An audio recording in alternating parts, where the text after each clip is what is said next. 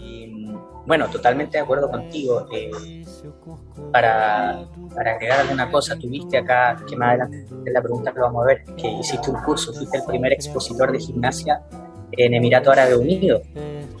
El primer, el primer expositor de un curso de gimnasia en Dubái. Eh, ¿qué, ¿qué, te pareció eso? ¿Cómo, ¿Cómo fue esa experiencia en Dubái? Bueno, ya lo ves simplemente en mi rostro. Eh, realmente fue algo, como diríamos nosotros, alucinante.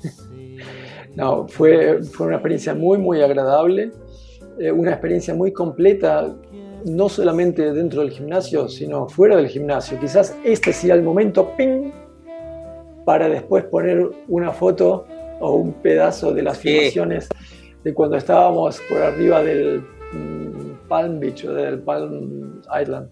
Jumeirah, la palmera de Jumeirah.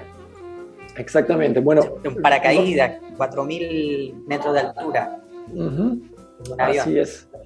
Eh, entonces fue, algo muy completo eh, porque tuve experiencias muy, muy lindas, realmente eh, muy agradables, más allá del curso porque tuve encuentros también humanos muy lindos. O sea, el, encuentro entre nosotros dos, por ejemplo, es increíble si nos ponemos a pensar cómo nos conocimos.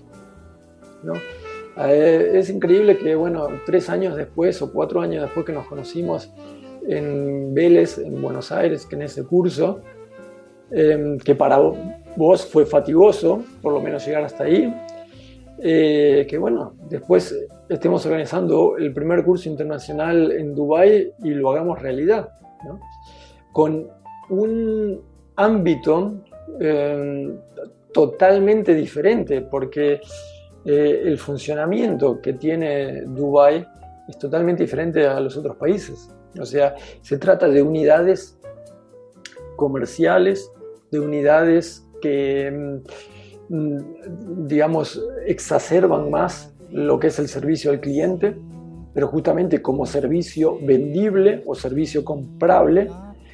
Y entonces eso cambia también un poco la forma de, articular este, em, este proceso. Y fue para mí muy interesante porque es la primera vez que hice algo así con una empresa que lo que hace es justamente vender servicios al, al cliente pero bueno, eh, en realidad no nos podemos quejar de absolutamente nada. Estuvo genial, yo pasé una semana muy buena, estaba por decir una mala palabra.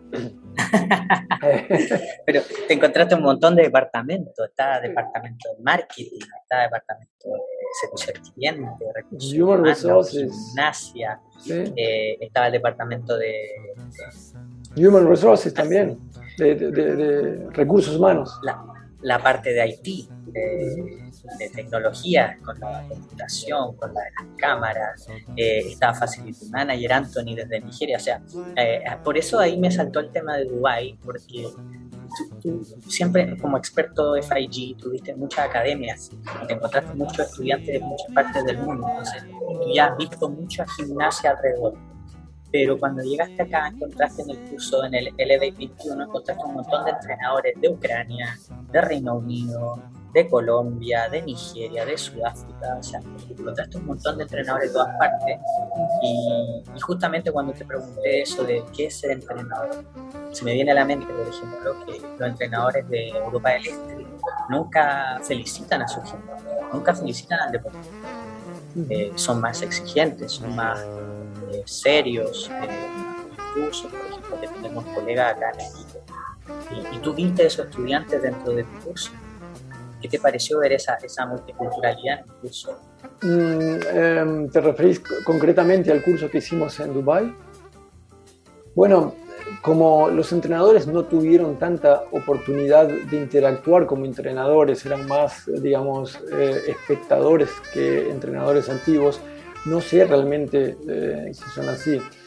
Podría especular y utilizar determinados lugares comunes para pensar, bueno, estos entrenadores que vienen de tal país seguramente que son muy eh, amarretes que seguramente no no le dicen a los chicos, qué bien que estuviste, muy bien, eh, vamos para adelante, etcétera. O la conexión, el carisma.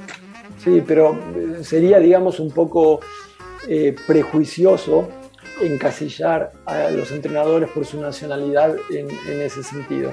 Yo estoy totalmente de acuerdo con vos, que por sobre todo los entrenadores que venían de lo que era el ex bloque soviético del este, estaban acostumbrados a otro sistema mucho más militarizado, mucho más exigente, mucho más dinámico en cuanto, bueno, si no lo haces vos, lo hace el próximo, por favor, ahí está la puerta, que venga el próximo. Eh, evidentemente, eso en nuestro mundo más abierto, occidental, eh, no, no se puede dar.